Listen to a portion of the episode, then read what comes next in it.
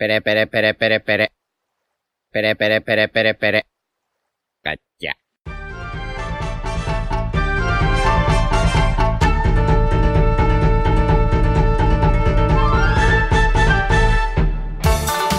Hola Nakamas, bienvenidos una semana más a Radio Pirata, vuestro podcast favorito de One Piece. Hoy estamos aquí como cada domingo con nuestra tripulación habitual. ¿Qué tal chicos? ¿Qué tal Iván? Muy buenas. Jaume, Buenas. Yute, Ey, ¿qué pasa? Royal Muy buenas.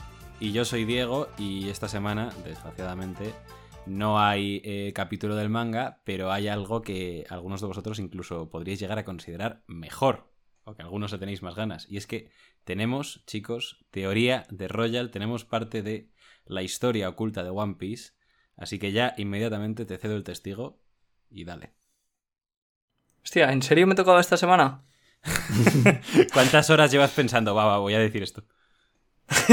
No, pues. A ver, para, para no entrar así tan en frío, se me acaba de ocurrir, la verdad. Ah, vale, vale, vale. Muy bien. Bueno, pues, pues nada, eh, bueno, presento un poco, básicamente, eh, tanto a vosotros como a los demás. A diferencia de la teoría de Elbaf, que cuando la conté en el anterior episodio, los demás eh, miembros de este podcast sí que la conocían, esta no la conocen. Entonces yo creo que para ellos eh, puede ser no tan soporífero. No sé qué, No, qué no, opináis. No, no, a mí no, a mí no me resulta soporífera, ¿eh? Yo de hecho me la he escuchado más de una vez luego. Bueno, pero ya sabemos que Iván es, es así, tiene, o sea, tiene esa me- capacidad. Yo me muero de ganas de saber qué has preparado, la verdad. Sí, yo Sí, también. yo también. Yo la verdad que en cuanto empieces a hablar voy a apagar el micro, me voy a tumbar hacia atrás. y vamos. Te voy a hacer caso que yo te diga.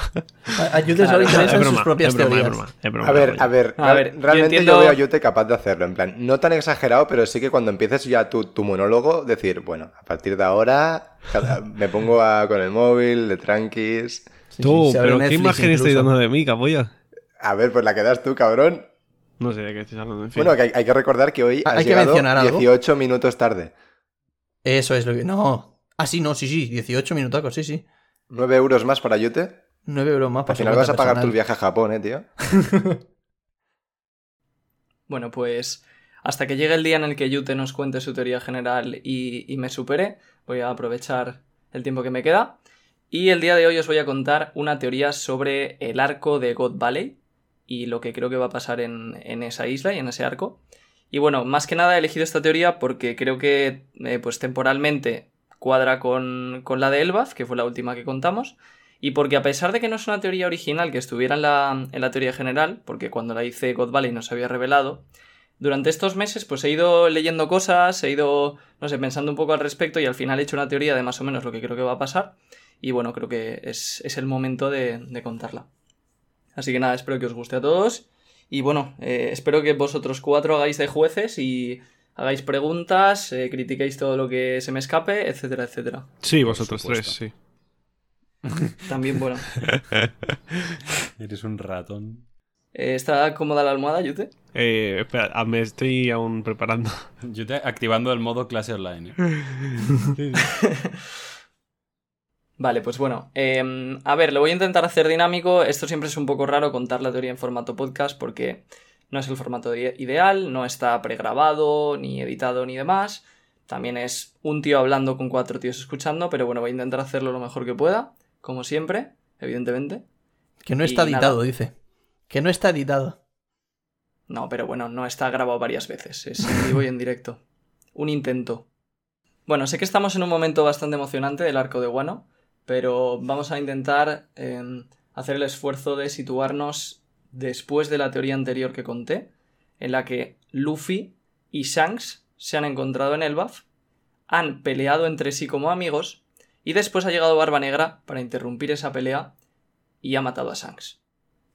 Eso ya dijimos, bueno, es un momento evidentemente que todos llevamos mucho tiempo esperando, que también hay bastante gente que se espera, porque es eh, pues el típico maestro que moriría a manos del villano final, pero que aún así será muy emotivo y que desencadenará, como creemos, el camino hacia la batalla final por ser el rey de los piratas.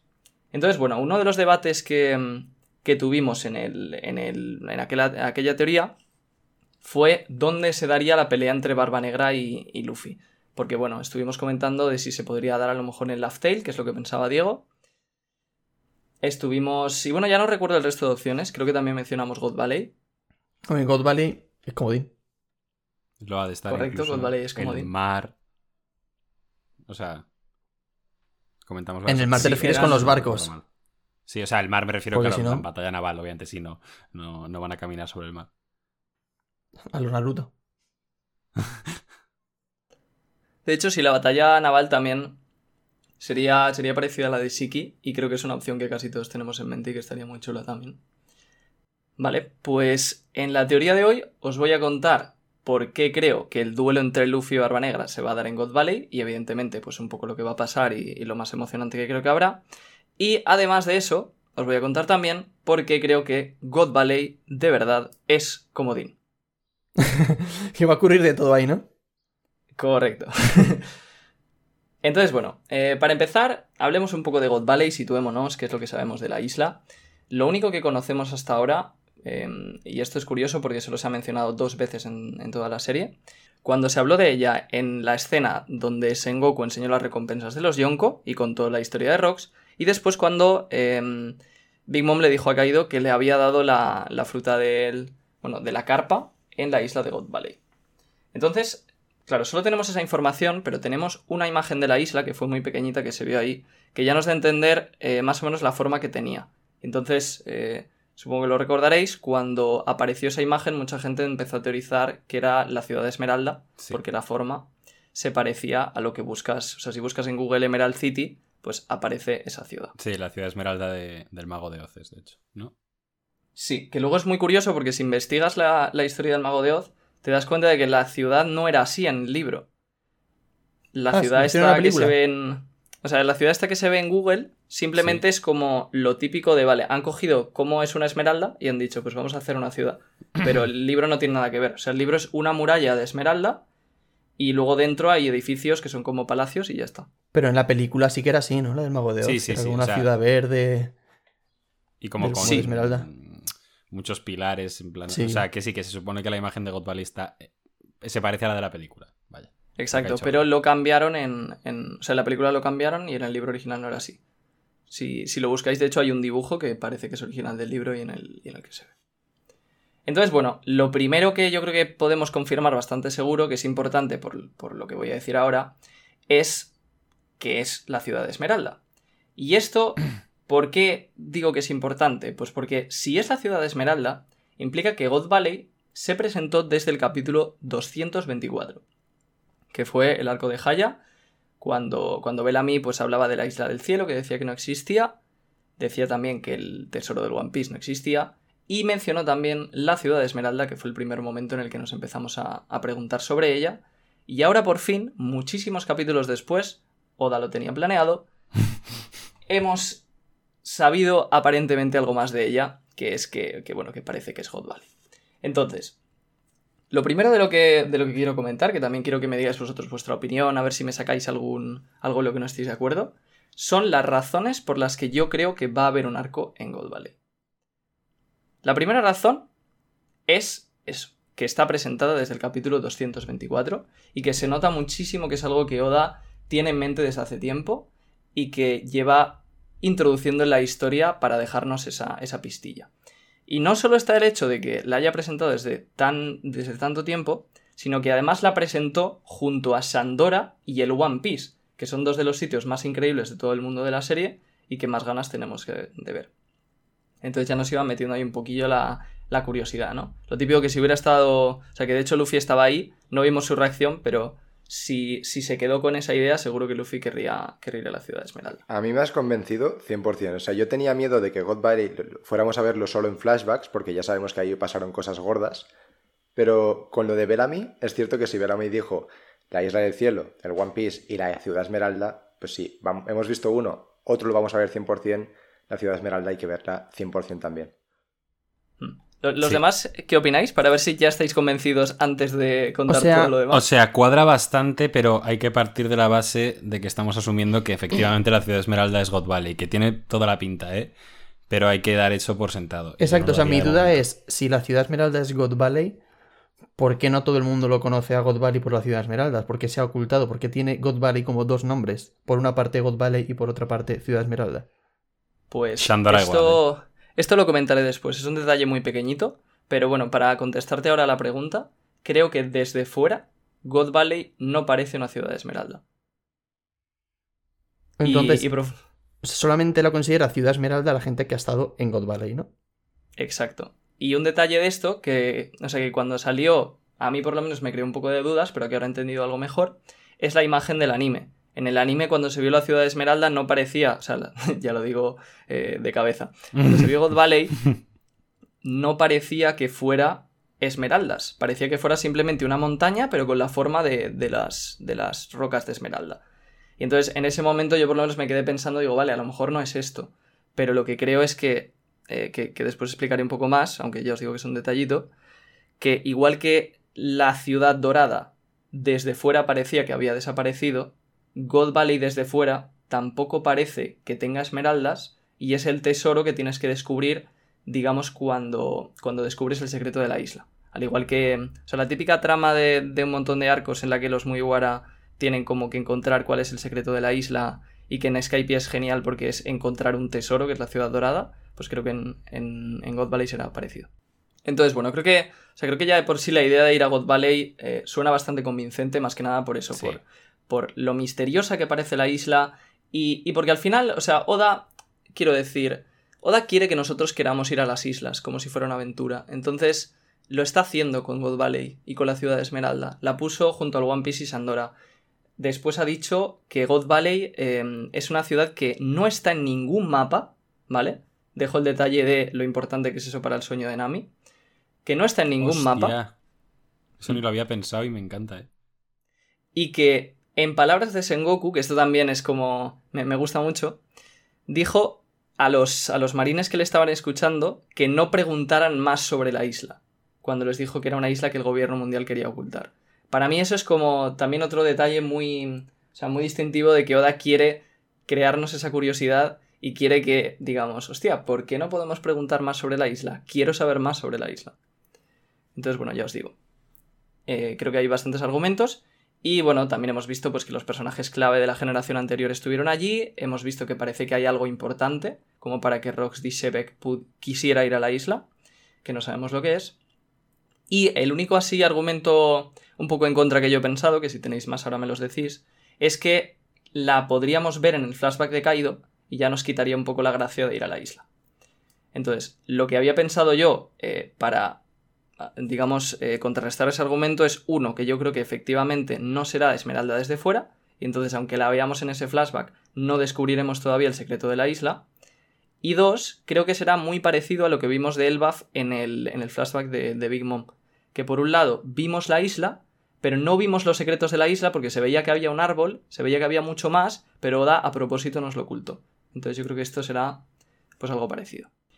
Y el otro argumento en contra, que me lo estaba dejando, porque eh, no, no lo tengo aquí, o sea, para, la gente que, que nos esté escuchando, tengo una especie de guion con puntos delante. Entonces, bueno, a veces he ordenado algo mal y me paso y luego digo, ahí va, que me he dejado esto. Entonces, bueno, realmente hay un argumento en contra más, que además es lo que creo que dice también bastante gente, y es lo que dijo Sengoku, que supuestamente God Valley ha desaparecido de- del mundo, por así decirlo. Dijo desapareció sin dejar rastro. Entonces, bueno, sí, podría ser verdad, podría ser que... Totalmente, to- totalmente- totalmente de acuerdo, ¿eh? Eh, hombre, estoy- yo creo que eso estoy puede ser flipando. Estoy flipando. O sea, por ahora, lo, lo que más me ha gustado de la teoría. O sea, yo creo que este punto en contra va a estar difícil rebatirlo, pero vale. Eh, bueno, sí, quería dejar detalles ahí ocultos. Eh, el lenguaje poneglyph, a ver quién lo pilla. que Roxy y Roger y Garb lo hubieran destruido durante su pelea. Es verdad que es posible y tendría sentido. Pero, para mí, tiene mucho más sentido que Oda, como siempre, intente jugar con nuestras expectativas y si, se ha si nos dice que se ha destruido es porque realmente no. Y no creo que perdiera la oportunidad de aprovechar esta isla, eh, por todo lo que hemos comentado anteriormente, simplemente porque se destruya durante esa batalla. Además, como ya he dicho, creo que hay algo importante allí, que Roxy se quería y que nosotros tenemos que ver porque es importante para la historia. Y además de eso también era una isla en la que estaban los Tenrubito y los esclavos. Entonces, teniendo en cuenta que la función de, de Roger y Garp en la batalla era protegerlos, es verdad que los podrían haber sacado en barcos y habérselos llevado de la isla y, todo esto, pero para mí es más simbólico el hecho de que consiguieran salvar la isla y salvar sus, no sé, todo, todo lo que tuvieran allí y, derrotaran a, a y compañía. Así que nada, dicho todo esto, yo creo que iremos a God Valley, creo que es un arco muy importante que Oda lleva pensando desde hace mucho tiempo y que si nosotros los fans no lo tenemos mucho en la cabeza todavía, es porque, primero, Oda se lo está guardando con mucho secretismo y segundo, no hemos sido capaz de entrelazar los conceptos y decir, vale, este va a ser, eh, esta va a ser la trama de God Valley, así como en el resto de arcos sí que parece un poco más claro. Y nada chicos, para eso estoy yo aquí, para hacer un poquito de spoiler o al menos intentarlo. Sí, o sea, yo hasta el momento pensaba que íbamos a ir a God Valley, pero lo pensaba porque sí, porque me parece que es algo que tenía que pasar y tal. Ahora, pues tendré argumentos para pensarlo. O sea, yo realmente no estaba súper convencido de que fuésemos a ir a God Valley. ¿eh? Como mucho pensaría que vamos a ir a God Valley si está ahí el último Rod Phoneglyph que falta. Pero si no está No, ahí, que no sé si lo irá ya más adelante o no. Yo, en principio. con- Sí, es una isla que, por una parte, sí que molaría que fuesen, pero por otra parte veo a Oda en un modo que está intentando como recortar. Y a lo mejor si se puede ahorrar un arco entero, igual lo hace. Hmm. Pues yo personalmente pienso que Load Star, por ejemplo, es recortable, pero God Valley no es recortable. Y además porque, en mi opinión, para mí God Valley es un poco el laugh tale del gobierno mundial, que tampoco voy a hablar mucho sobre eso ahora, pero, Bah. pero es muy importante. No nos pongas Entonces, los bueno. largos. no, pero realmente, o sea, a ver, tampoco tiene mucho misterio, simplemente sabemos que los Tenryubito estaban allí, Marieyoa se tuvo que construir después del siglo vacío, entonces antes del siglo vacío, el lugar donde yo creo que estaban eh, quienes luego formaron el gobierno era God Valley, entonces pienso que es una isla muy importante. Sí, tiene sentido. Así que bueno. Dicho esto, y teniendo en cuenta que creemos que va a haber un arco allí, ¿cuándo y por qué va a haber ese arco? Pues bien, como he dicho antes, nos quedamos con Barba Negra y Luffy peleando. eh, Barba Negra mata a Shanks y entonces Barba Negra se dirige hacia el One Piece mientras Luffy se queda en Elbaf. La cuestión es, ¿va a ir directamente hacia Laugh Tale o va a ir hacia otro sitio antes? Pues bien, yo pienso que después de matar a Shanks, el lugar a donde se dirigirá es a God Valley. ¿Por qué razones? Pues bien, en primer lugar, ya hemos visto que hay un montón de paralelismos entre Rox y, y Barba Negra. Seguramente los hayáis pensado por vosotros mismos, eh, detalles pequeños que tampoco se han dicho en, en la serie como tal, el barco de Barba Negra se llama Saber of Shebek, Sí. con, con referencia a Shebek, evidentemente, no, no hace falta ser científico. Y después, también tenemos muchos detallitos, como por ejemplo, bueno, el hecho de que sean los Dis eh, malvados, aparentemente, el hecho de que la tripulación que tienen está formada por piratas que se pelean entre ellos, eh, que fueron también como... En el caso de Rox fueron... formaron su propia tripulación después, y en el caso de Barba Negra fue antes, pero es algo similar, la dinámica de, de la banda. Y bueno, en general eh, se lleva tiempo comentando que un poco Roger es a Luffy lo que Sebek es a Barba Negra, ¿no? Sí. Y también, por ejemplo, esto se ve en que Barba Negra está ahora mismo en la isla en la que se formó la tripulación de, de Rox, como base. Entonces eso también pues, es otra relación. Y entonces, lo que más eh, importante me parece este paralelismo es que, primero, ambos se han reunido y han reunido su tripulación, por así decirlo, en la isla Hachinosu, y después creo que ambos, igual que hizo eh, Rox, querrán ir a God Valley. ¿Por qué querrán ir? Pues bueno, por la misma razón que, que ahora iremos comentando. Pero antes de llegar ahí, eh, quiero comentar algunas cosillas sobre el pasado de Barba Negra, que creo que también nos dan pistas sobre la relación con God Valley. Y esto, no sé si hasta qué punto entramos en la teoría de Marine Random, pero hay opciones de que Barba Negra venga y sea originario de la isla de God Valley. ¿Por qué? Pues porque cuando pasó todo lo de God Valley solamente tenía dos años y pienso que algo que podría explicar la relación que. Es, toda esta relación que tiene con Sebek, que en teoría murió cuando Barba Negra tenía solo dos años, es precisamente que sea él quien, gracias a la intrusión que hicieron en God Valley, le rescatara de allí, por así decirlo, Barba Negra consiguiera escapar, y, entonces luego haya, haya, tenido toda esa admiración por él. También, eh, bueno, ahora, ahora después explicaré más razones por las que creo que Barba Negra viene de allí. Pero creo que eso es otra relación con ese arco. Entonces, como ya hemos dicho, están muy relacionados y su objetivo, aunque todavía no lo sabemos, el de Rox es ser el rey del mundo y en mi opinión el de Barba Negra también, porque ha dado la voluntad igual que Luffy la de Roger. Y creo que igual que Rox consideró que para ser el rey del mundo debería ir a God Valley, Barba Negra va a considerar lo mismo.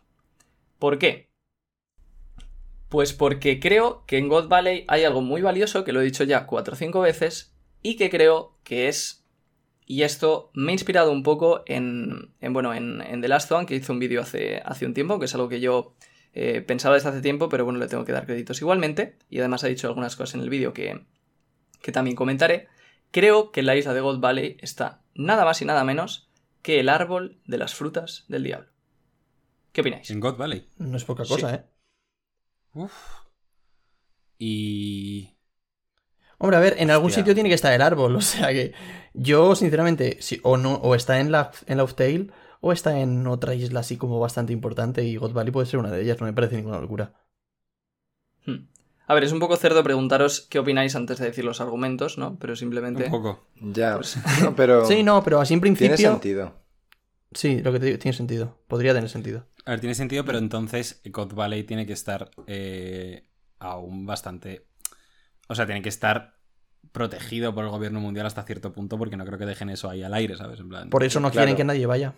Exacto. Sí, de pero hecho, no estáis- solo oculto, sino tiene que haber algo protegiendo eso. Claro. Asumo. Correcto, sí. O sea, básicamente estáis dando un poco las, los primeros argumentos de que pues God Valley es una isla que el gobierno mundial no quiere que nadie llegue allí, que eso es muy importante y tiene que haber una razón para ello. Sí, puede ser que simplemente sea porque están los Tenrubito, pero bueno, los Tenrubito están en, quiero decir, están un poco repartidos y pueden tener una, una guardia, no tienen por qué borrar la isla completamente del mapa. Entonces, bueno, Y una pregunta. eh, Bueno, no sé si lo vas a comentar más adelante, pero ¿en qué. temporalmente, dónde sitúas God Valley entonces? Justo después de Elba. sí, justo después de Elbaf. Sí, ahora comentaré, o sea, ahora uniré los dos arcos. Ahora Vale, lo- vale, vale. lo, lo veréis. Entonces, bueno, em, voy a. O sea, voy a hacer un poco de. Voy, voy a irme hacia atrás en el tiempo, ¿vale? Para hablar un poco sobre el árbol de las frutas del diablo. Porque, claro, esto es algo de lo que se lleva hablando, ¿no? Desde, un poco casi desde el principio de la serie.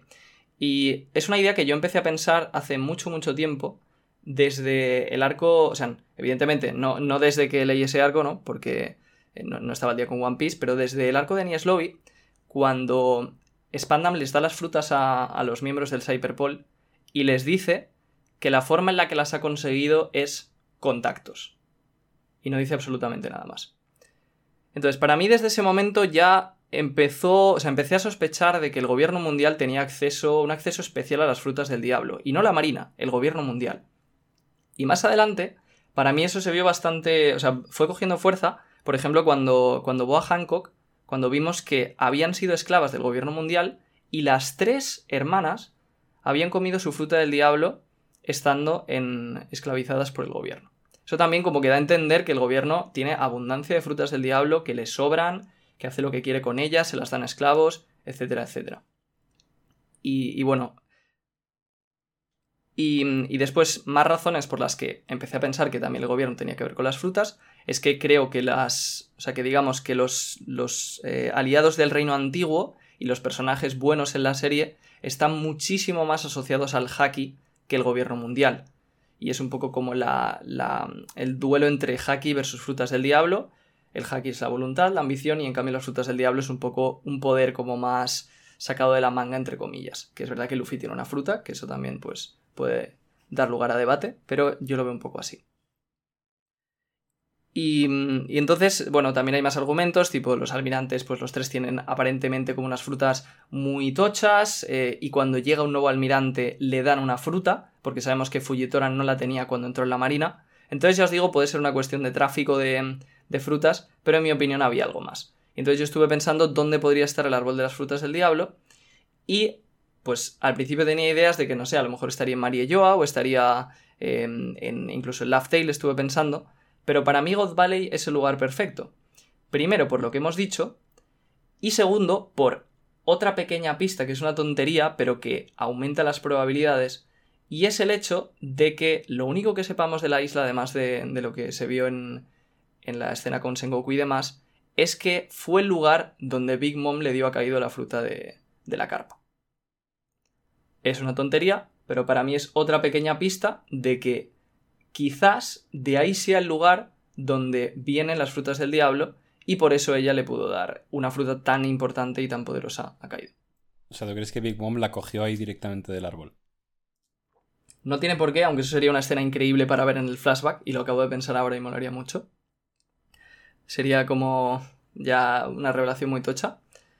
Pero, pero bueno, simplemente que creo que ahí es donde hay un montón de frutas. Entonces. Pero y seguro que hay un árbol de las frutas del diablo, es decir, eh, ya tenemos un libro con supuestamente todas las frutas del diablo, sus características, su poder y demás.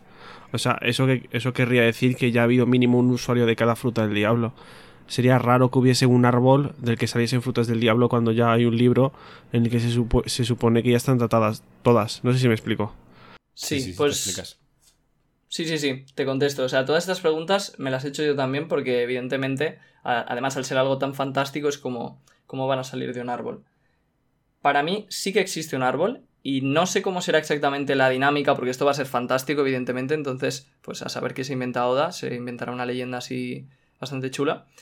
Pero en el. Y esto no lo tengo delante, pero me acuerdo en el Romance Down, no me acuerdo qué versión era, que esto ya mes seguro que se acuerda.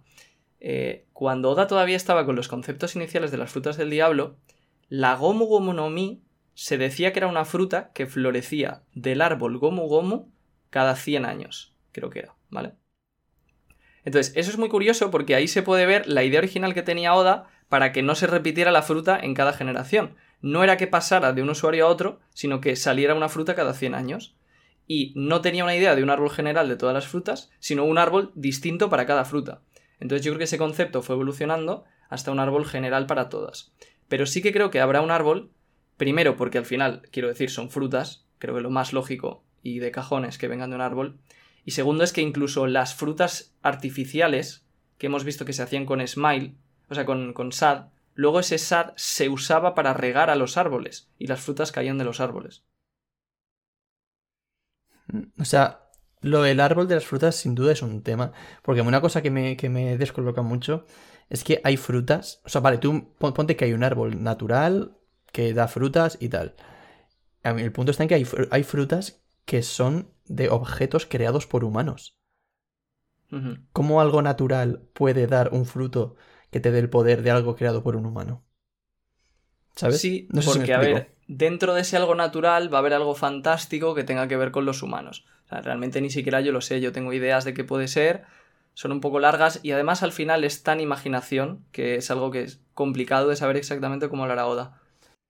Vale, entonces, bueno, eh, por resumir un poco por qué creo que está en God Valley ese árbol, eh, básicamente es que, como hemos comentado, de que eh, para mí God Valley es un poco el Tale del gobierno mundial, es el lugar oculto de- donde se encuentran los Tenrubito y los esclavos, es la isla que el gobierno mundial quiere ocultar a todos, y es casi, y esto parece una tontería, pero es así, es de los únicos lugares que quedan en los que ya podría haber algo tan importante y que no se haya visto ya. El otro, por ejemplo, es Mariejoa, que es donde eh, Arthur dijo que, que estaba, según él, y lo contó en su teoría del Reverie, pero yo no creo que esté en Mariejoa, porque en Mariejoa ya está otro árbol, que es el árbol If, el de la isla Gyojin.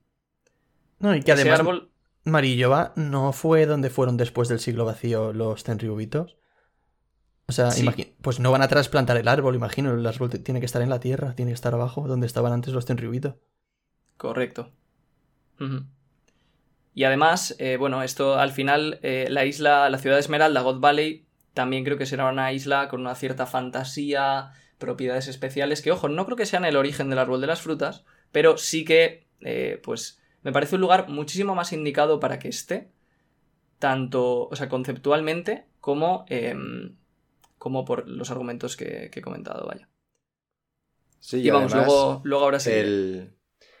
En God Valley, supongo que esto lo comentarás ahora, pero en el caso de que haya un, un arco de God Valley, pues como que es un lugar muy, mm, digamos, propicio para presentar a, a Vegapunk, que tiene una relación muy clara con, con las frutas del diablo. Exacto. pues me viene de perlas, Jaume, porque ese era el siguiente punto importante de la teoría. Y es que, bueno, eh, ¿qué más cosas hay- en God Valley? Pues una de ellas, en mi opinión, va a ser el Dr. Vegapunk. Y por eso es otra ra- de las razones por las que creo que todo el tema de las frutas del diablo, que estamos viendo durante los últimos arcos cada vez más, ahora en Wano con el tema de las Smile, de- del SAD, de las frutas artificiales y demás, creo que va a converger en el arco de God Valley con el árbol de las frutas del diablo, con Vegapunk que ahora veremos por qué creo que está ahí, y con Barba Negra, que también es el otro misterio que tenemos de las frutas del diablo, porque sabemos que ha comido dos y no sabemos por qué. Entonces, para mí, todas esas tramas convergen en el arco de God Valley con el árbol de las frutas del diablo que se encuentra allí. Y esto es lo que también comenta The Last One en su vídeo. Entonces, ¿por qué, ¿por qué pienso que Vegapunk va a estar allí? Pues también es un poco bastante de lógica, ¿no? Solo por el, a nivel argumental, por lo que he dicho, pues ya parece que encaja. Pero además de eso, tiene mucho sentido que esté allí, porque al final lo que hace Vegapunk es investigar con frutas del diablo. Es su principal objetivo. Entonces, ¿qué mejor lugar para estar que donde está el árbol de las frutas del diablo? Y encima, siendo una isla que está oculta al mundo y donde nadie le puede encontrar. Yo por lo menos llevo bastante tiempo pensando de, vale, ¿por qué todavía no hemos visto a Vegapunk si estamos ya en el nuevo mundo, si llevamos un montón de tiempo? No se sabe todavía nada de Vegapunk, a pesar de que Oda nos ha dicho que va a llegar un científico y nos lo va a explicar. Yo pensaba que estaría en Wano, entonces eso me trastocó todos los esquemas. Y si tú vas mirando las islas que quedan, vale, no va a estar en Elbaf, no va a estar en Laughtale, no va a estar en Mariejoa, ¿dónde está Vegapunk? Pues en mi opinión, como además esto lo comenté en, un episodio hace tiempo, está en God Valley. Y bueno, también hay que comentar sobre Vegapunk que es verdad que no sabemos mucho de dónde ha estado, sabemos que estuvo en la isla Karakuri, luego sabemos que estuvo en Panhazar, eh, que la explosión de Panhazar, lo recuerdo, fue hace cuatro años. Entonces hay dos opciones. La primera es que llevara mucho tiempo en God Valley y después se fuera durante un tiempo a Panhazar, y la segunda es que después de Panhazar, ya con todo el tema de digamos, tenía bastante avanzado el tema de Kaido, las frutas artificiales y demás, pues el gobierno ya le dijera, oye, mira, eh, llegar al gobierno mundial, alguien, incluso puede que el Gorose o alguien importante, y le dijera, te vamos a dar la, la oportunidad, por así decirlo, para que nos desarrolles esta arma de que estés al lado del árbol de las frutas del diablo. Yo más o menos me lo imagino algo así. Y entonces, bueno, eh, The Last comenta que él cree que Vegapunk es quien oculta la isla por la refracción de la luz. Dice que, o sea, como es un científico, ha sido capaz de ocultar la isla y demás. Yo con eso no estoy de acuerdo porque creo que lleva oculta desde hace mucho más tiempo, entonces no me encaja que sea Vegapunk quien lo haya hecho. Creo que tiene que haber otro sistema de ocultar la isla, que no sé exactamente cómo funcionará, pero que en mi opinión se basa un poco en, lo que dice en el libro de, Mago de Oz, que tampoco os creáis que, o sea, que he investigado mucho, simplemente una maravillosa bibliografía llamada Wikipedia. Y, en Wikipedia pues pone que, bueno, lo que se cuenta en el libro es que la isla estaba eh, protegida, por así decirlo, con una especie de, barrera mágica que fue creada por una, por una chica y que hacía que nadie la pudiera ver desde fuera. Y esa barrera siguió estando durante. hasta el final del, de, los libros. Entonces creo que en, en, la ciudad de Esmeralda hay algo parecido. Seguramente tenga que ver con la luz, y por eso decía también que la isla está un poco fantástica. Y por eso creo que nadie la puede ver ni encontrar porque no se ve. Y ahora que acabas de decir eso, eh, en el mago de Oz, en plan, llegan a la ciudad y el mago de Oz no es un mago, es un, es un truco, es medio, es más bien ciencia que un truco. Entonces eso puede también ser una conexión con Vegapunk por meter ahí una referencia con más calzador que la hostia, pero bueno. No, sí, sí, vamos, yo sí que la compro. Encaja bastante. Entonces, bueno, sobre, sobre Vegapunk realmente no hay mucho más, simplemente saber que está en la isla y que será el momento en el que yo pienso que nos explique cuál es el secreto de las frutas del diablo, en el que le conozcamos y que también creo que jugará un papel importante para pelear contra Barba Negra, porque al final él va a ser, en mi opinión, quien nos explique por qué Barba Negra ha podido comer dos frutas y no sé si Oda pues jugará un poco para que le dé alguna pista a Luffy de cómo vencerle, no lo sé, pero vamos, creo que puede tener un papel importante. si tenéis cualquier idea, pues añadís. Y, entonces, vale, más o menos tenemos ya claro, pues eso, más o menos un poco qué pasará allí en God Valley y demás, pero vuelvo a lo que ha dicho Diego antes. ¿Por qué creo que Elbaf será el, o sea, ¿por qué creo que Elbaf será el arco anterior a God Valley y cómo enlazamos el camino de, de Elbaf hasta allí? Pues como God Valley es comodín una vez más, no decepciona, creo que hay dos personajes más, que esto también es algo que a lo mejor a algunos les sorprende o sorprende, dos personajes más que creo que vienen de allí, que son Shanks y Buggy. A ver, yo esto lo he oído más de una vez, sí. Sí. Yo eso también te lo puedo llegar a comprar. O sea, de, hecho yo, también lo he pensado alguna vez a raíz de que mucha gente ha dicho que ahí es donde Roger cogió a Buggy y a Shanks y los unió a su tripulación cuando eran bebés, ¿no? Exacto, sí. Además, esto es algo que Oda, o sea, ha dado un poco por, ya por sentado en el último SBS, ¿no? No sé si lo leísteis. No. Que, mm, pues le preguntaron eh, a Oda, básicamente, por esa escena. Y bueno, el típico fan que se da cuenta de un detalle en la serie y le dice, oye, ¿esto significa algo? Y entonces Ah, Oda dijo, Sí, lo de sujetar un bebé, ¿no? Sí, Oda dijo que no le dieran importancia. Y ese detalle, que es para mí la principal pista de, de que vienen de allí, es que Rayleigh, cuando estaban con, con Momo y con Hiyori en la mano, dijo que echaba de menos o que hacía tiempo que no tenían un bebé. Y Mm. eso era un poco sospechoso. Y ya cuando Oda contestó en el SBS diciendo que sí, que no hicieran caso, que tal, pues mucho más. Y esto, bueno. un- y Ace no podía ser, porque Ace nació después. Obviamente. Claro, claro. Un, créditos aquí, por cierto, a, bueno, a Lady y a Bawa, dos amigos y oyentes del podcast, que fueron los que me dijeron en un principio este detalle del que yo no me había fijado. Pero entonces, ¿tú crees que Shanks y Baggy son hijos de Tenryubitos? No, pueden ser hijos de esclavos también. Es que yo lo que creo precisamente es eso. O sea, yo creo que. Baggy no lo había pensado, pero yo sí que como que daba un poco por hecho que Shanks eh, lo había adoptado mm, Roger por ahí. Y, pero mucha gente dice, no, es que Shanks es Tenryubito, por eso tiene tanta conexión con el Gorosei y tal.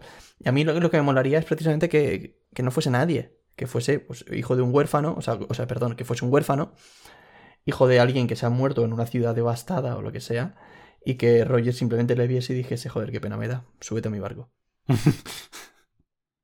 Sí, es algo bonito, pero de todas formas tampoco tiene que irse mucho porque o sea, lo, lo- lo más raro de esta teoría es que Shanks es del West Blue. Y eso está confirmado por las Vibrecard. Y por. se lo dijo a, a Barba Blanca cuando estaban tomando sake. Cuando le llevó el sake y se encontraron, le dijo que venía de su tierra natal, que estaba en el West Blue. Es verdad. Pero puede ser, a lo mejor puede ser que lo haya dicho para intentar ocultar que es de God Valley para que el gobierno no le persiga, aunque bueno, es un pirata, le va a perseguir igual. Pero antes de hacerse, no sé, tan conocido o tan fuerte. Pero ¿por qué le iba a mentir a Barba Blanca sobre algo tan trivial? Pero se, se sabe que se lo dijo a Barba Blanca, igual Barba Blanca. Barba. Blanca estuvo ahí de todas formas. Claro, es verdad, Barba Blanca igual Sí, incluso de hecho. Barba Blanca estaba ahí, sí. Sí, no, no tiene por qué ser mentira. Simplemente que puede haber. Vamos, siendo el mundo de One Piece, puede haber un montón de formas en las que ha acabado en. O sea, que ha acabado allí, en mi opinión. Sí.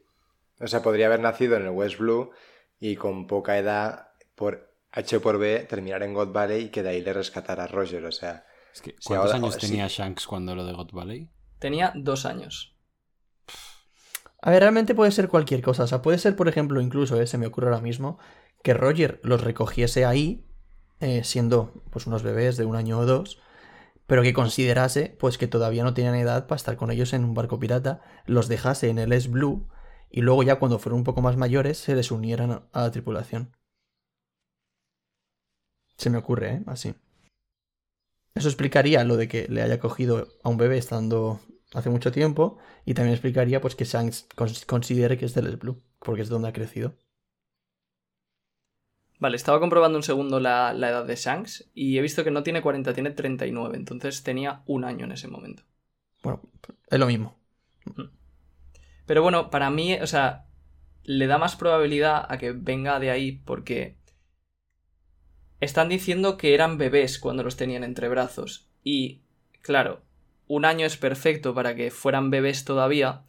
Y si, quiero decir, si Shanks viene del West Blue, lo que me parece mucho más improbable es que Roger y toda su tripulación se fueran al West Blue y ahí encontraran a Shanks.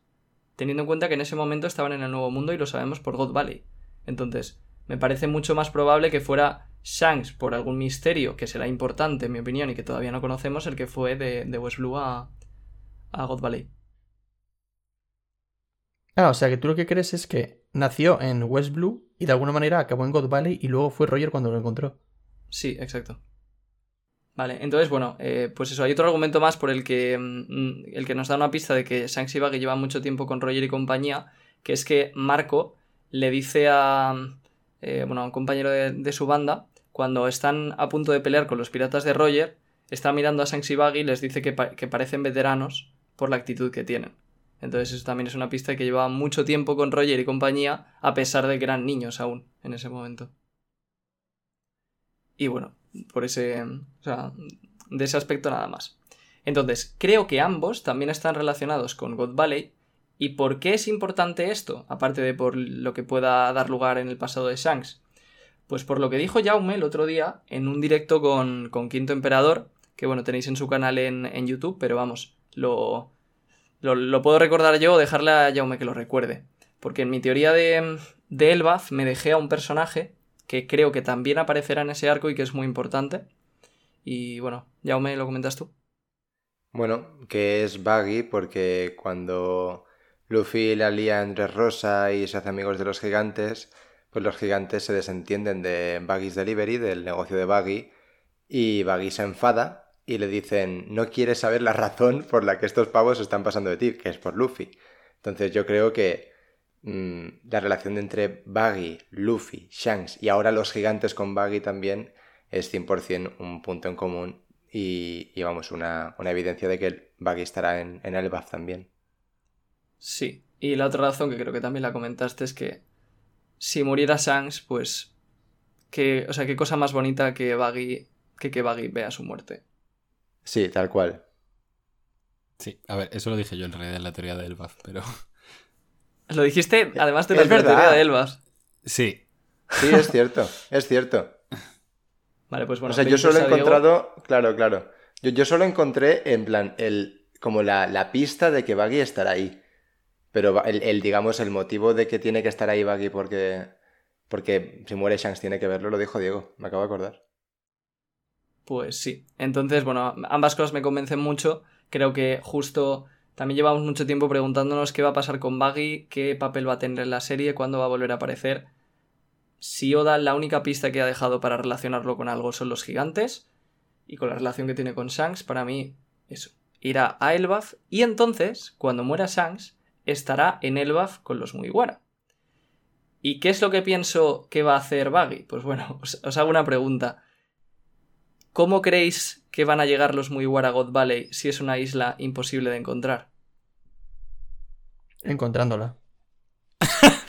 Con una brújula que no señala el norte. Vale. No sé, la- eh, n- nunca lo había pensado. ¿Quién da más? No, no, no, ni, o sea, pues obviamente ni puñetera idea. Vale, vale. Pues bueno, creo que van a llegar y esto me parece que va a ser muy divertido porque el único mapa que existe en el mundo entero para llegar a God Valley es el mapa del tesoro del Capitán John que tiene Buggy en su, en su poder. El y tesoro no tenía data como de. un brazalete también, o no sé qué, del capitán. Sí, se lo dio Luffy a. a- se lo dio a Luffy. Buggy. El brazalete es el mapa.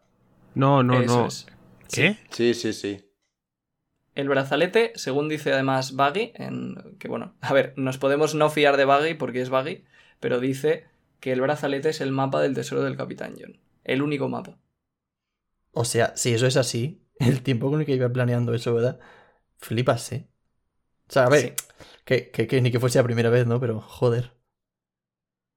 Y eso, pues eh, primero me parece muy divertido el concepto de que Buggy les vaya a guiar a, a God Valley y que tengan que navegar con él. Y, que, bueno, además Nami también jugará un papel fundamental porque tienen que encontrar la isla. Y segundo, otra. O sea, va- varias pistas más por las que creo que el, que el tesoro está allí y que el mapa lleva allí, pues es que, bueno, sabemos que el Capitán John estuvo en God Valley. Y qué mejor isla para dejar un tesoro eh, imposible de, de, por así decirlo, encontrar que, que God Valley. Y también sería la explicación de por qué nadie lo ha encontrado hasta ahora. Entonces, ¿cómo pudo el capitán John volver a la isla? Pues precisamente con el mismo instrumento que ahora le ha dejado delegado a, Buggy y que tenía él cuando murió, que es este brazalete que tiene como una especie de círculos con cristales, que son... Es como parecido a un log pose, por así decirlo, una mezcla entre un log pose y unas gafas, si me preguntaran. Y, y, que creo que la gracia estará, aunque evidentemente no sé cómo funciona ni me he molestado tampoco mucho en pensarlo, es que con el tema de la luz esmeralda de la isla, esos cristales de alguna manera serán los únicos capaces de reflejar esa luz y de traspasar esa barrera mágica o, barrera de lo que sea que cubra la, o sea, que haga la isla invisible. Entonces creo que la única forma de entrar y de verla y de saber dónde está es gracias a ese brazalete. Y que bueno, luego evidentemente para encontrar la zona donde está la isla necesitarán algo más. Puede que Baggy también lo sepa, puede que también esté escondido de alguna manera en el brazalete, porque también tiene como unos pinchos en negro. Puede tener algo más ese brazalete, pero creo que lo importante es que servirá para ver la isla cuando estén cerca y, y no se vea. Pues fíjate que hay- tienes, en plan, tiene mucho sentido, pero a mí me haría mucha gracia que si Baggy llega a God Valley fuera en plan, mm, sin querer, como lo hace todo. En plan, que de repente Baggy diga, ¿dónde coño estoy? Creo que he llegado a God Valley sin querer, como así como se hizo Shichibukai, así como se llevó pues todo el mérito de, de la guerra. En plan, me gustaría Sí. mucho más eso, sinceramente. Puede ser que se cuele en el barco de los Mugiwara y de repente, como los Mugiwara van ahí, pues acabe él también. Que yo, yo te quería preguntar sobre esto. O sea, ¿tú crees que Buggy va a viajar junto con los Mugiwara en el mismo barco? Sí, Y que se van a poner de acuerdo en ir todos juntos a, a God Valley. ¿tú sabes lo divertido que puede ser eso? Puede y ser además, increíble. después de que hayan matado a Shanks, Sí, sí, puede ser increíble, pero me refiero, ¿cuál crees tú que va a ser la motivación para todos decir, oye, vamos a ir todos a God Valley junto con Buggy? Y Buggy decir, venga, va, que sí, que voy con vosotros. Hombre, es que Baggy quiere encontrar el tesoro. O sea, es como interés común, por así decirlo. Los Mugiwara quieren ir a, quieren ir a por Barba Negra. Creo que Baggy va a saber que Barba Negra. O sea, digamos, falta un elemento, ¿no? En el puzzle, que es que los Mugiwara y Baggy tienen que saber que Barba Negra quiere ir a God Valley, ¿vale? Entonces, eso tiene que ser por algo. Puede ser simplemente porque eh, alguien les dice lo que hay allí, que es el árbol de las frutas del diablo. O puede ser porque el propio Baggy sabe algo de la isla, sabe que Barba Negra va a ir ahí, sabe cómo es, puede ser porque Barba Negra se lo diga, puede ser por mis razones que creo que tampoco merece mucho la pena calentarse. ¿Y cómo va a llegar Barba Negra? Si no tiene el mapa Pues- ni tiene nada. Pues Barba porque... Negra siempre encuentra la manera. Exacto, Sí. o sea, es otra de esas cosas que tampoco me pasa mucho tiempo pensándola porque, quiero decir, si Rox llegó, creo que Barba Negra también llegará. Ya, bueno, Claro. en verdad sí. Sí, es que es eso, es decir, el único motivo por el que veo que Luffy y Buggy se pongan de acuerdo en ir a God Valley es porque saben que Barba Negra va y los dos tendrán como esa rabia por, por él. Sí. Se puede y- liar una con eso que me puede hacer mucha gracia. Con Baggy, en plan, que le atribuyan todo el mérito, pues un poco lo que ha dicho Jaume, que lo haga sin querer, pero que ya digan, en plan, Dios mío. Sí, sí, sí. Molaría Oye, también que cosa- hubiera. Una cosa que es muy graciosa con Baggy es cuando hay como espectadores. Molaría que de alguna forma hubiera Sí. espectadores. Bueno, a ver, estará el propio gobierno, es decir, mm, no necesita mucho más para que el gobierno luego le dé, digamos, esa reputación de cara al público, ¿sabes? y, y además hay que recordar que a mí me pega mucho conociendo a Oda, porque sabemos que a Oda le encanta Baggy, es de sus personajes favoritos. Entonces, no me extraña nada que, que Oda le dé tanto protagonismo a, a Baggy en, en un arco así, sinceramente, pero nada. Mm, Estoy de acuerdo, sí. Y que tiene un ejército de la hostia, Baggy, porque él es un poco un mierdas, pero tiene un ejército en plan con prisioneros del nivel 5 de Impel Down, ¿eh? Que no es poco. Hombre, pero imagino De yo que todas si formas- va, iba sin ejército, ¿no? Claro, si se va- ese meter- ejército. Si se va a meter con los Mugiwaras... Cuidado con ese ejército porque cuando le empezaron a atacar, Baggy les dijo que se quedaran luchando mientras él se iba. O sea que a lo mejor ya no hay ejército. es verdad. Igual el ejército dice, jaja, no, ¿qué ha pasado? Y ya no, y ya no van con Buggy. Pues bueno, entonces continúo más o menos por donde me había quedado. Y, y nada, lo, lo último que iba a comentar del brazalete es que veo posible que, igual que, o sea, es decir, los tenrubitos están en esa isla y los esclavos también, pero tienen que tener alguna forma de entrar y salir. Como mínimo alguien lleva los esclavos. Entonces creo que ese brazalete no solo lo tiene Baggy y el Capitán John, sino que es también lo que usan los propios Tenrubito y compañía para localizar la isla. Y tampoco sé a qué nivel de fantástica será la isla, porque, por ejemplo, si es como un espejismo, puede que esté, pues un poco como la isla esta que vimos en un relleno, que era. estaba como dentro de un arco iris o dentro de una especie de. De niebla, ¿no? de sí, de niebla, y entrabas ahí y estaba la isla. O sea, hay muchas opciones. La, la imaginación de Oda, pues. ya sabemos cómo es. Entonces, eso. Creo que llegarán con Buggy a, a la isla de, de God Valley. Y luego otra cosa que me he dejado, que también es bastante importante, es el hecho de por qué Barba Negra quiere ir. Evidentemente, está el árbol de las, de las frutas del diablo. Y llevamos tiempo comentando que, bueno, o sea, toda la comunidad lleva mucho tiempo diciendo que Barba Negra va a comer una tercera fruta. Que hay gente que dice que será la de Kaido, la del Cerbero, que ya la tiene, etc, etc. Y para mí las mayores pistas son simplemente el Jolly Roger que tiene, que son tres calaveras, y el hecho de que parece que su secreto está relacionado con las dos hermanas que vimos en, en los bocetos de Oda de la One Piece Magazine, y que esto es de lo que hablaba Marine Random en su teoría. Entonces, para mí eso ha confirmado bastante que Barba Negra va a comer tres frutas y creo que sabiendo que el árbol está ahí, irá para conseguir su tercera fruta y también porque él lo que quiere es convertirse en el rey del mundo igual que Shebek y para eso no solamente necesita ser el rey de los piratas e ir a Laugh Tale, sino que necesita derrotar a todo el gobierno mundial. Entonces no le vale convencer a Shanks o a Luffy y tenerlos Poneglyph, él quiere todavía más poder. Y por eso creo que irá a God a por esa fruta. Puede que también a por más frutas para su tribulación. Y sea un poco como el culmen de su plan de recolección de frutas del diablo. Y también porque quiere vencer a todos los dragones celestiales. Que son los reyes del mundo actualmente, los dioses del mundo, por así decirlo. ¿Y has pensado qué fruta puede ser? No, no lo he pensado, pero sí que creo que tendrá una tercera fruta y que peleará con las tres eh, contra Luffy. Y que será Zoan, asumo. Sí. Pero Vaya- también hay que vaya tener en cuenta puede que, ser eso. que Luffy acaba de pelear contra la Zoan más tocha, entre comillas, eh, Sí, del, por eso. del mundo. O sea, si se confirma que la de Yamato es el Biako, eh, de los cuatro. mm, no sé, monstruos cardinales o por así decir, animales que protegen. No sé si era Tokio o qué era. eh, queda uno que es una tortuga que tiene una serpiente alrededor que se llama Genbu, creo que se llamaba. Que destaca por su, por su dureza y su resistencia física. Que justo es una fruta que le vendría muy bien a Barba Negra porque los ataques físicos le suelen hacer muchísimo daño y demás.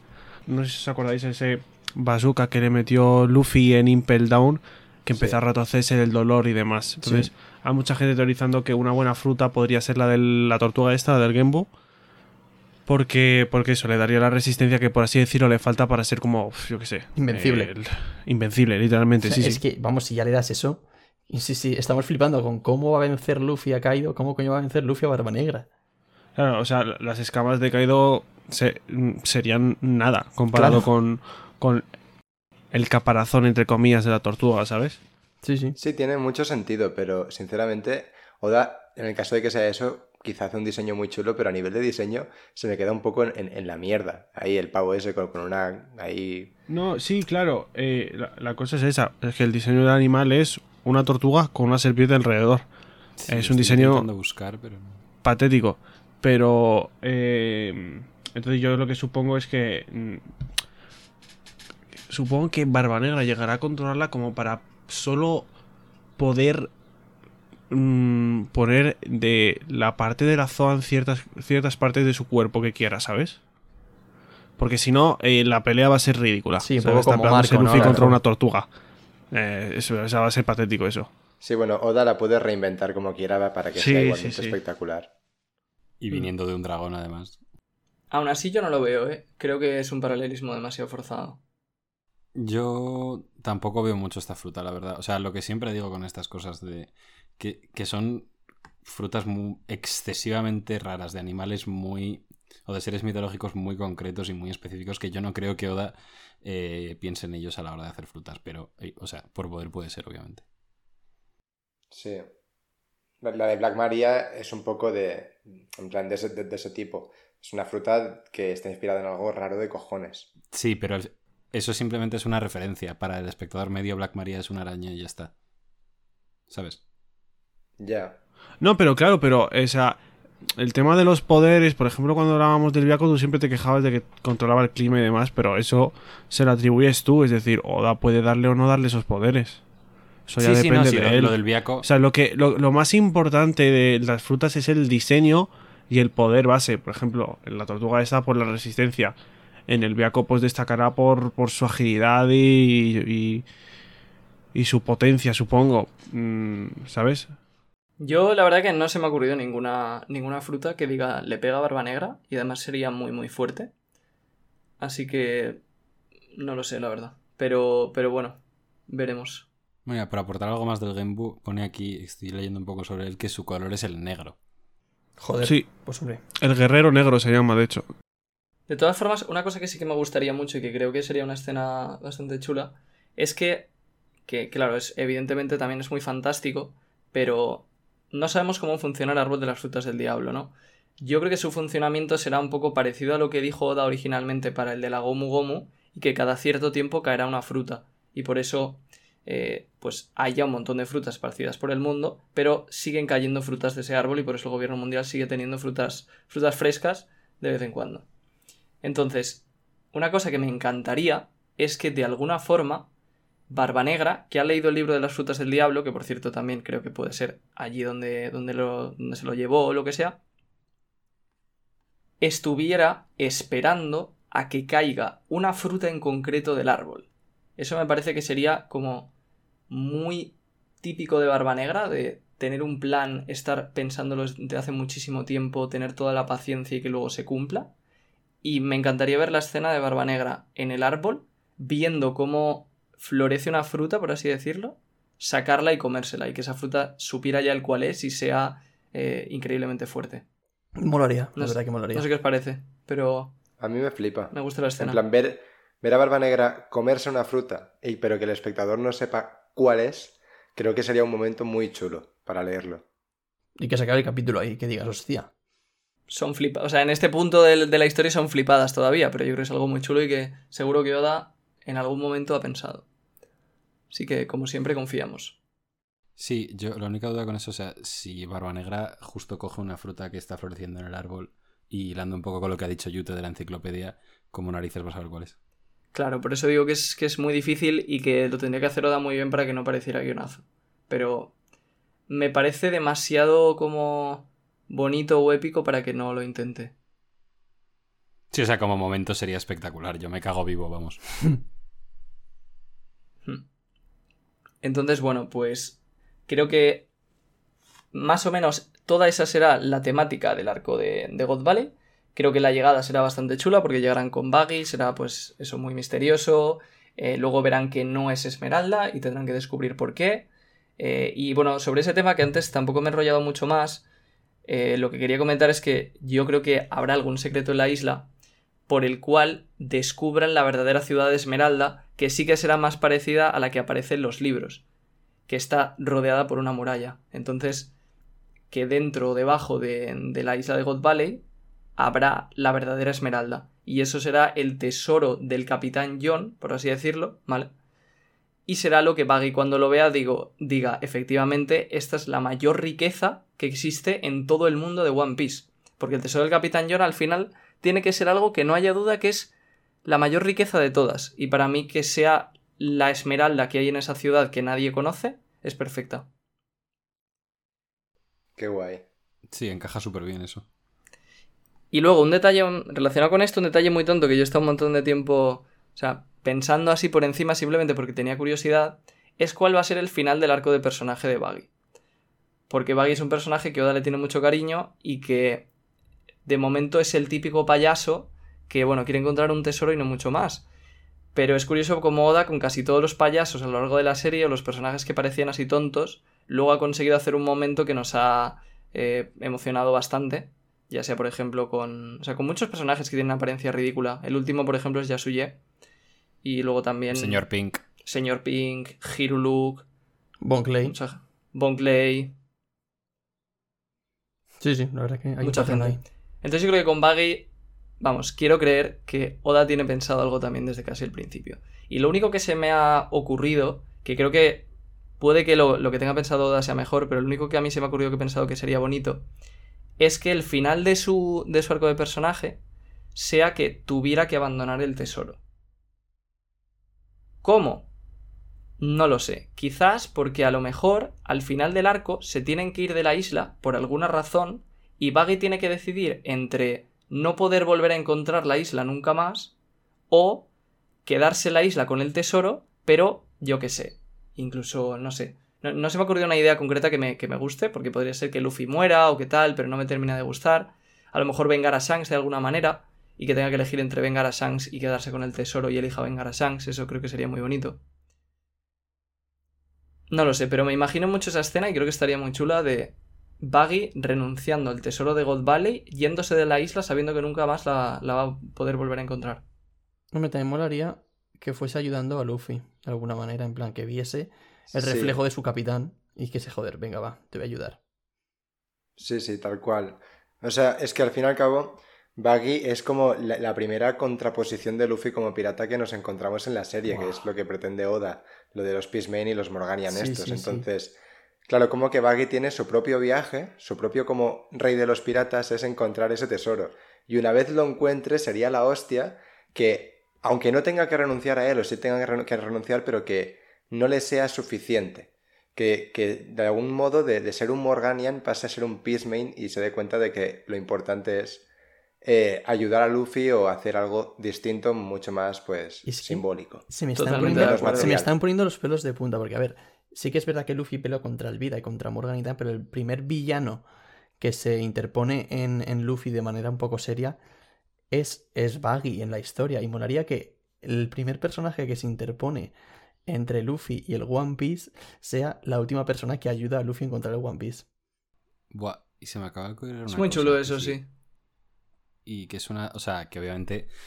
Esto simplemente es como para apoyar todo lo que habéis dicho. Pero si también tiene que elegir en algún momento entre sus objetivos personales y proteger el sombrero de Luffy, porque Luffy no puede hacerlo en algún momento. Uf. Cuando se rió del sombrero en su día y lo dañó.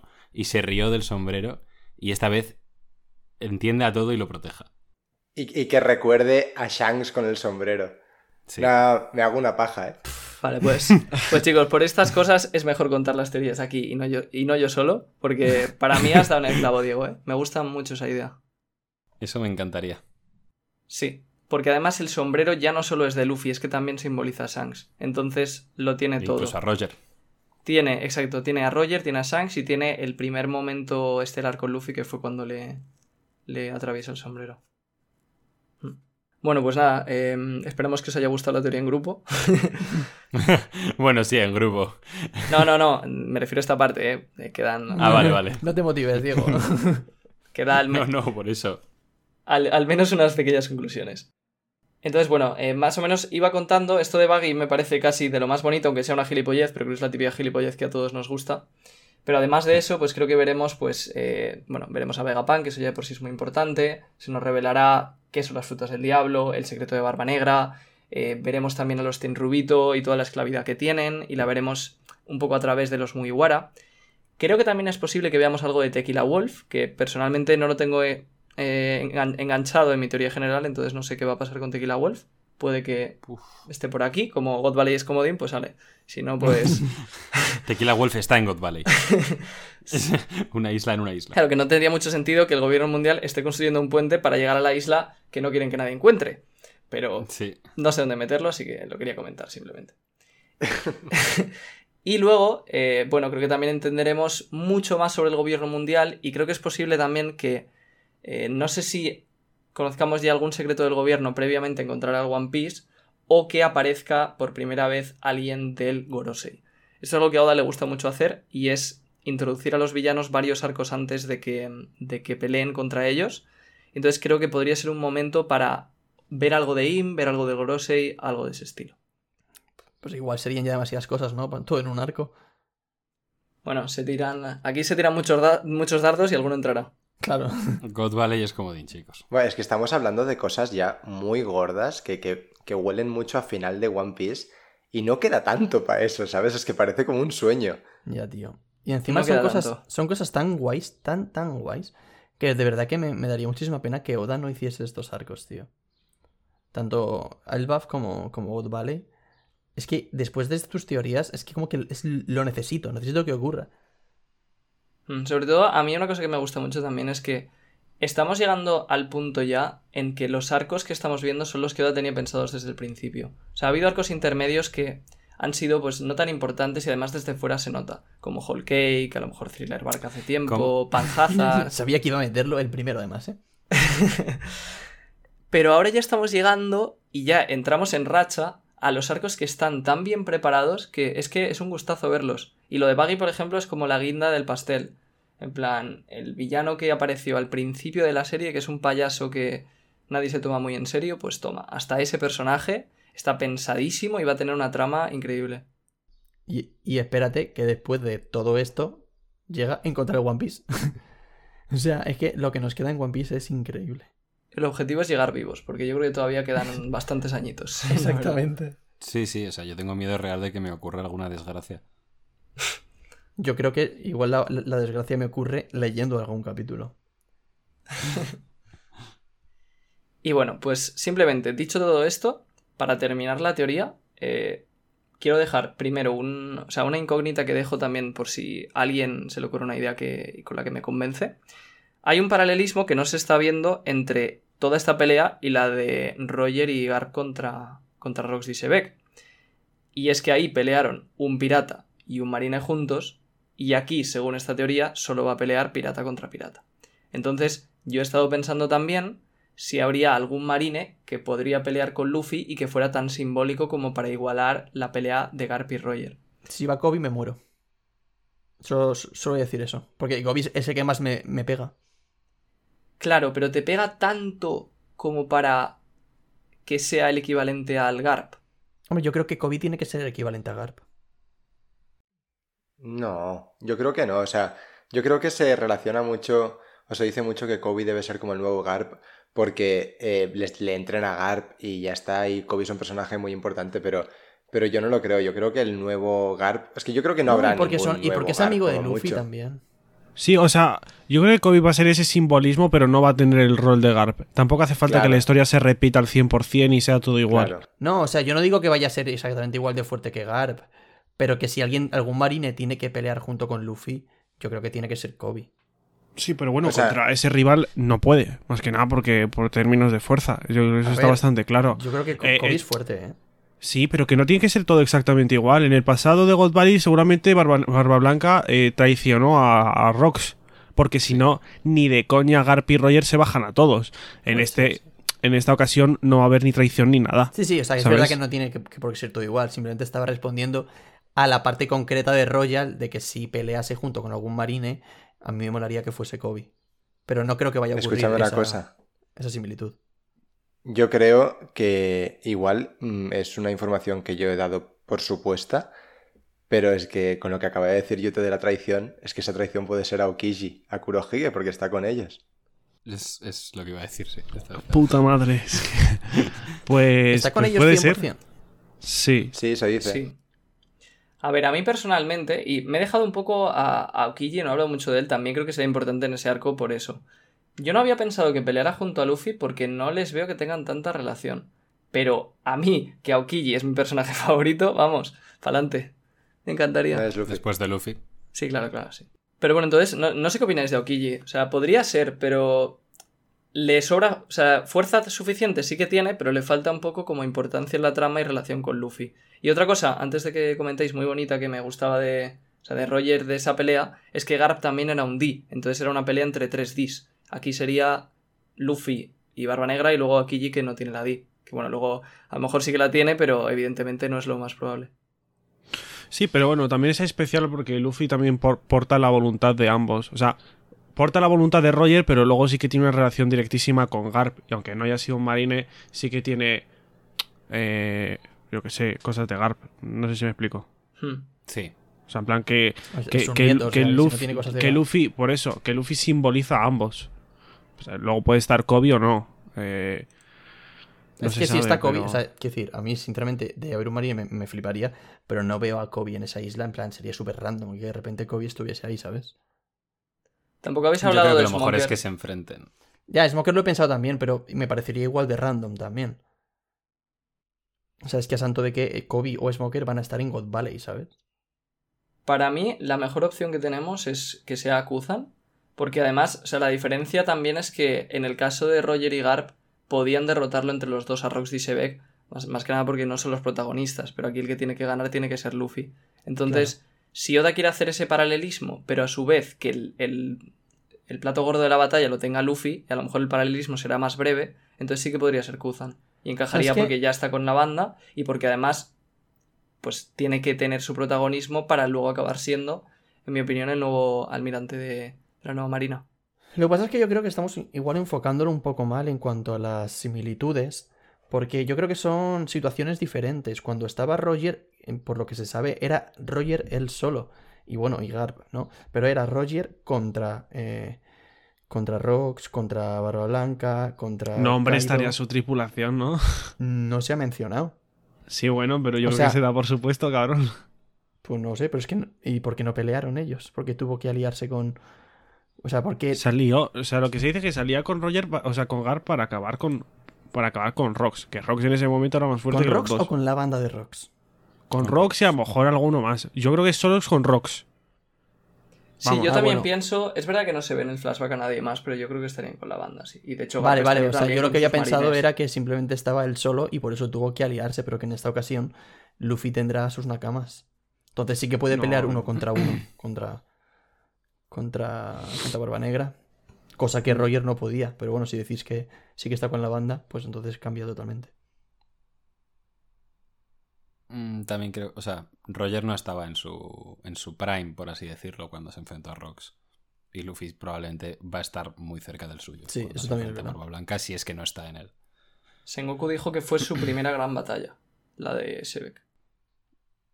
Claro, Sengoku también estuvo, ¿no? Mm, No se sabe, en principio no. Ok, ok. Mm.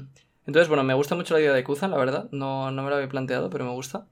Y después, eh, bueno, entonces nada, se daría esa pelea. Eh, también los versos entre los Mugiwara y los Piratas Barba Negra, que no, no lo vamos a comentar ahora, pero también son muy interesantes porque hay pistillas sobre su origen que pues dan a entender de que podría haber relación a lo mejor oculta entre algunos de ellos y puede estar interesante. Y luego, sí que para terminar, quería comentar simplemente un pequeño detalle de la pelea entre Luffy y, y Barba Negra una idea que se me ocurrió hace tiempo, que, bueno, más allá de que, pues eso, que Luffy a lo mejor tiene que despertar su fruta para derrotarle, que Barba Negra también pues la despertará y será duelo de despertares, luego también hay gente que ha dicho que con la goma de Luffy y el despertar de la goma podrá superar el terremoto, porque es elástico y tal, bueno. Movidas, la pelea será muy interesante, ya le dejamos a Oda. Pero un detalle, una idea que sí que os quería contar, porque es que se me ocurrió hace mucho tiempo y es una idea que me gustó, es el golpe final con el que Luffy derrotará a Barba Negra. Porque creo que la mayoría de golpes finales de Luffy, no todos son simbólicos, pero sí que hay algunos que lo son y que se nota que están pensados desde hace tiempo. Por ejemplo, en... Bueno, no sé, en- la patada de, de Luffy en Arlong Park cuando rompe toda la isla, el golpe a Enel que después hace sonar la campana, ese tipo de, ataques. Entonces yo estuve pensando cuál podría ser, porque me parece algo importantísimo, el ataque final con el que Luffy derrote a uno de los enemigos finales de la serie como es Barba Negra. No puede ser un ataque cualquiera, evidentemente. No puede ser simplemente un Gatoringu más fuerte o un, eh, una cuarta marcha, un King Kong más fuerte. Creo que tiene que ser algo especial. Y la idea que se me había ocurrido, a ver qué os parece, es que ese golpe contra Barba Negra fuera un golpe en el que Luffy hiciera un Gomu Gomu no Pistoru, pero lo estirara hacia atrás alrededor de todo el mundo. Eso me Entonces-. Bueno, pues yo creo que es el momento de dejar el podcast aquí. Sinceramente. O sea, luego me llamáis a mí nazi, no sé qué, si decís estas cosas en el podcast, ¿cómo no voy a cabrear?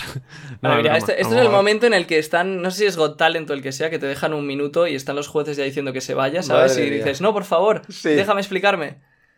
Vale, Yo llevo todo el, todo, el, todo el rato pensando que ibas a decir un Red Hawk, Yo pero también, más yo chetado por lo de Ace, que Barba Negra, Barba Negra capturó a Ace y no sé qué.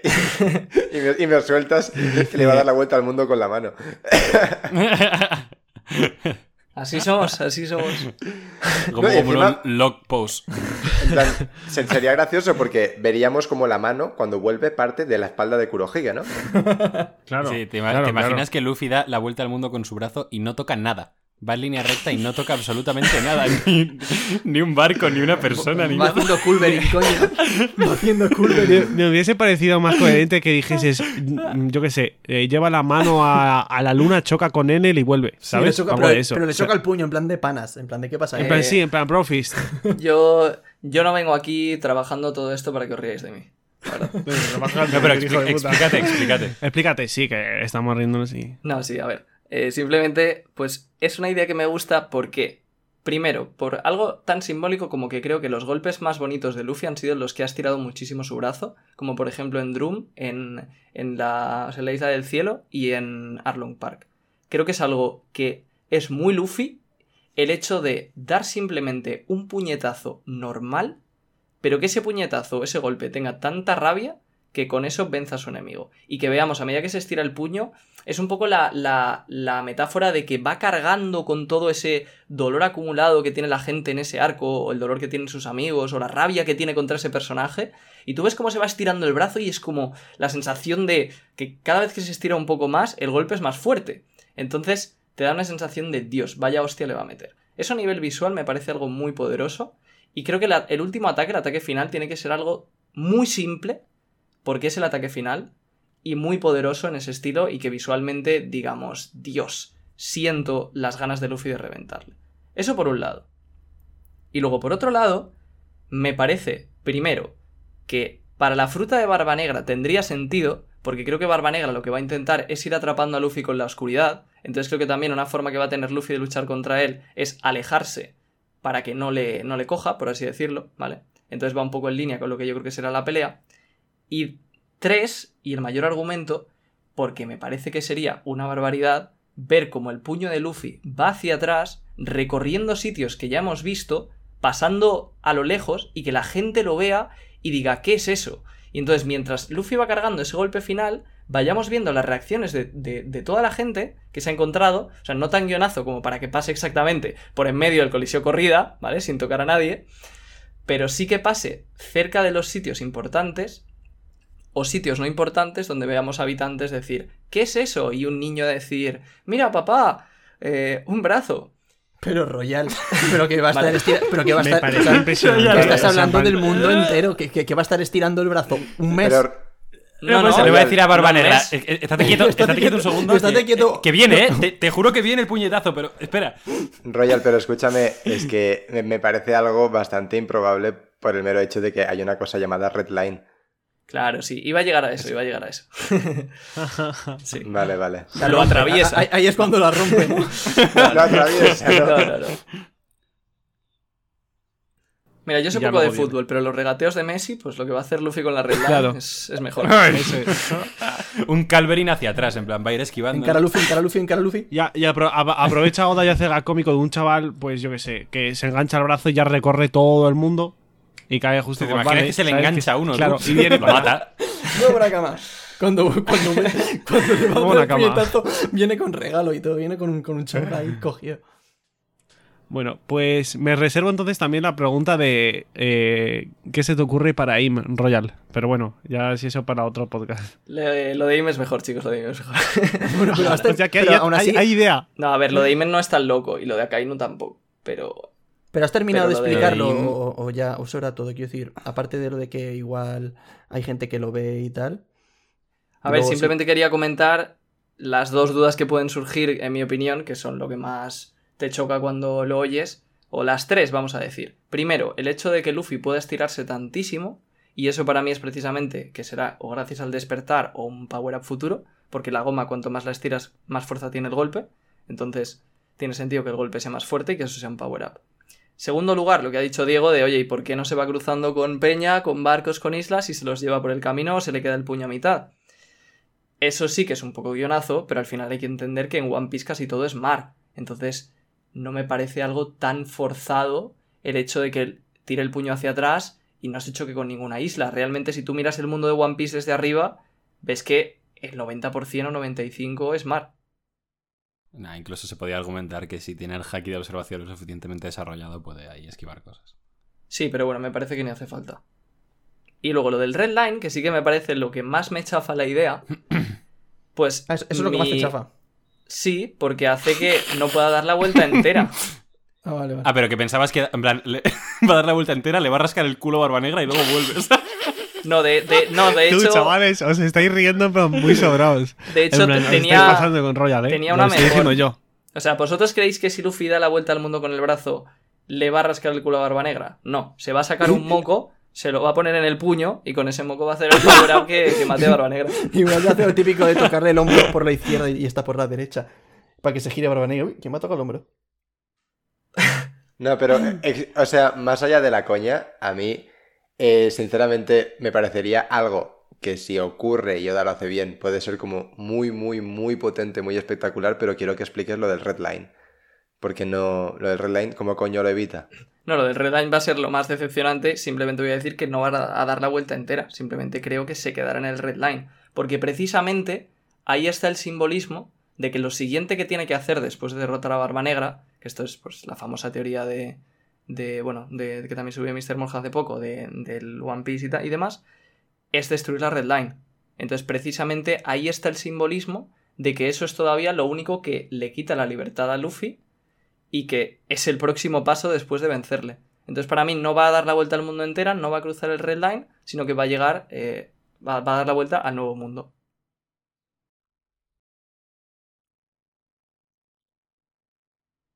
Pues nada, yo entiendo vuestros argumentos, pero bueno, es una idea que es muy loca, evidentemente, pero yo realmente, de verdad os lo digo, que creo que se va a cumplir, estoy bastante convencido. Entonces nada, ya lo veremos y si, si se cumple. Si no se cumple, pues bueno, tengo, yo creo que tengo poco que perder realmente. Y si se cumple, pues queda la hemeroteca de vuestras risas ante, Y, ante la y teoría. si se cumple, nos mudamos eh, a Siberia los cuatro y no volvemos a salir de la cabaña que nos compremos. Porque vamos, después de.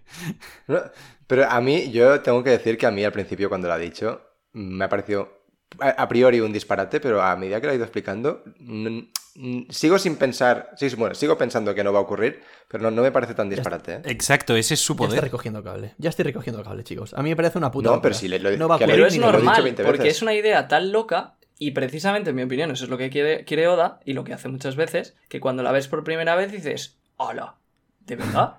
Pero luego, poco a poco vas diciendo, hostia, pues a lo mejor, quizás... Bueno. Para, para mí le quitaría toda la seriedad al combate.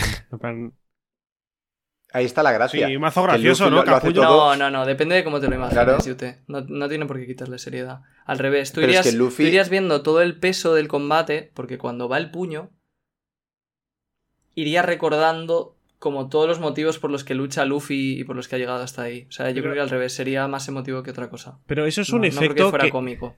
eso es un efecto que se hace en 87.000 series y no necesita un puñetazo que recorra el mundo. Simplemente que en el trayecto del que va del puñetazo normal, eh, eh, nada, se pasan esas imágenes, se ponen, pasan esos recuerdos y ya está. No hace falta recorrer todo el mundo, creo yo, vamos. Totalmente de acuerdo, pero creo que sería mejor así.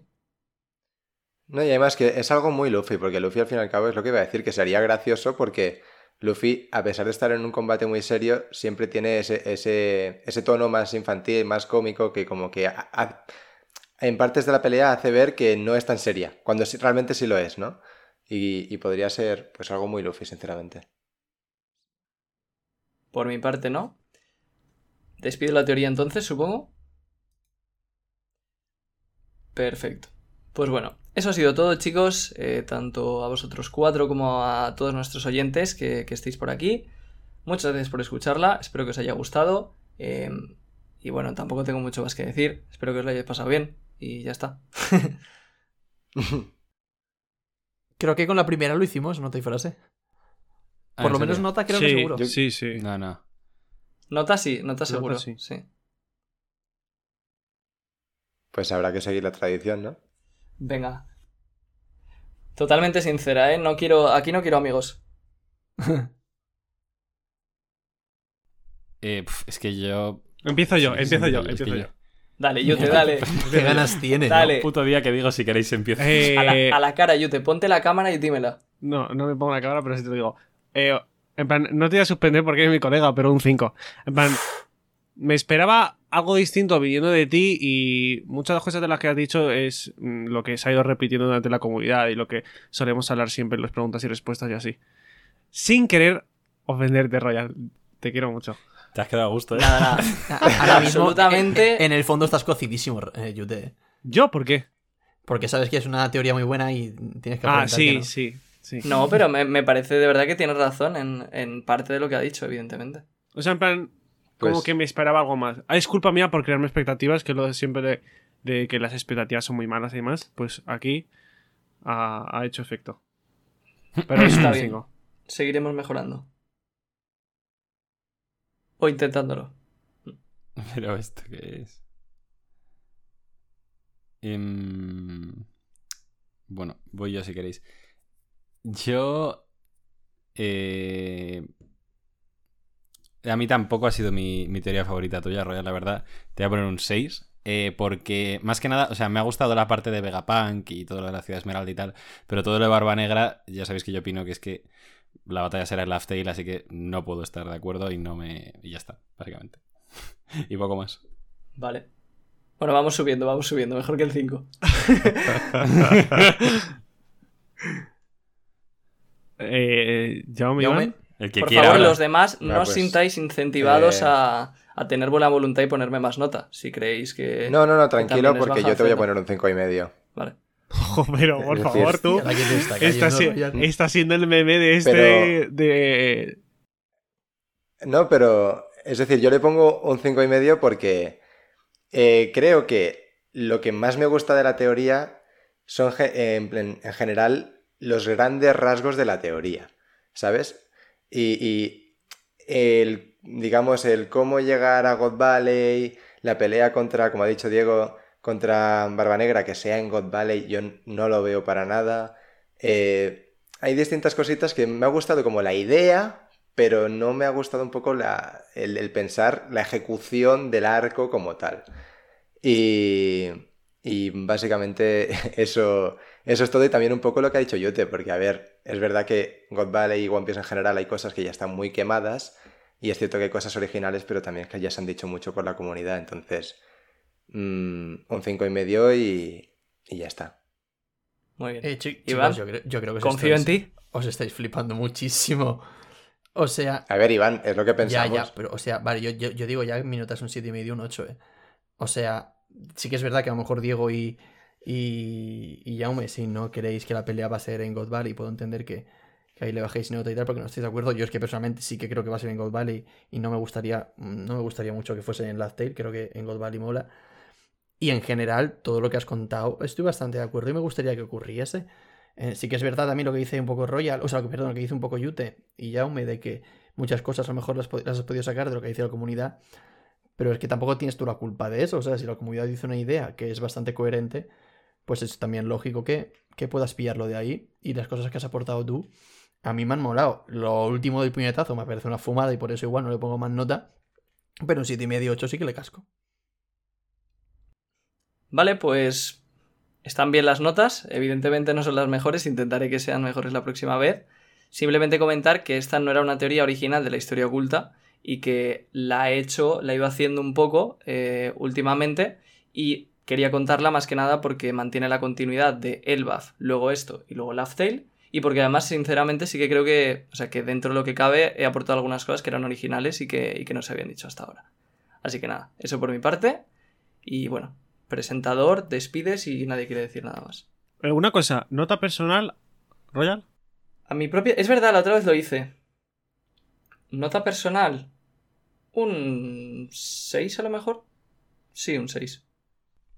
Pues eh, si nadie quiere decir nada más, lo vamos dejando por aquí, chicos, ¿no? Sí, llevamos aquí un buen rato ya. es. Pues sí, ¿no? Pues nada, eh, muchísimas gracias a todos por escucharnos una semana más. Recordad que nos podéis seguir en YouTube, en Evox, en Spotify, en Apple Podcasts y en Twitch en arroba Radio Pirata Live y en Twitter, que creo que no lo he dicho. Y como siempre digo, id al Reddit a poner cosas que a Royal le hace muy feliz. Y nos vemos la semana que viene. Adiós. Adiós. Adiós.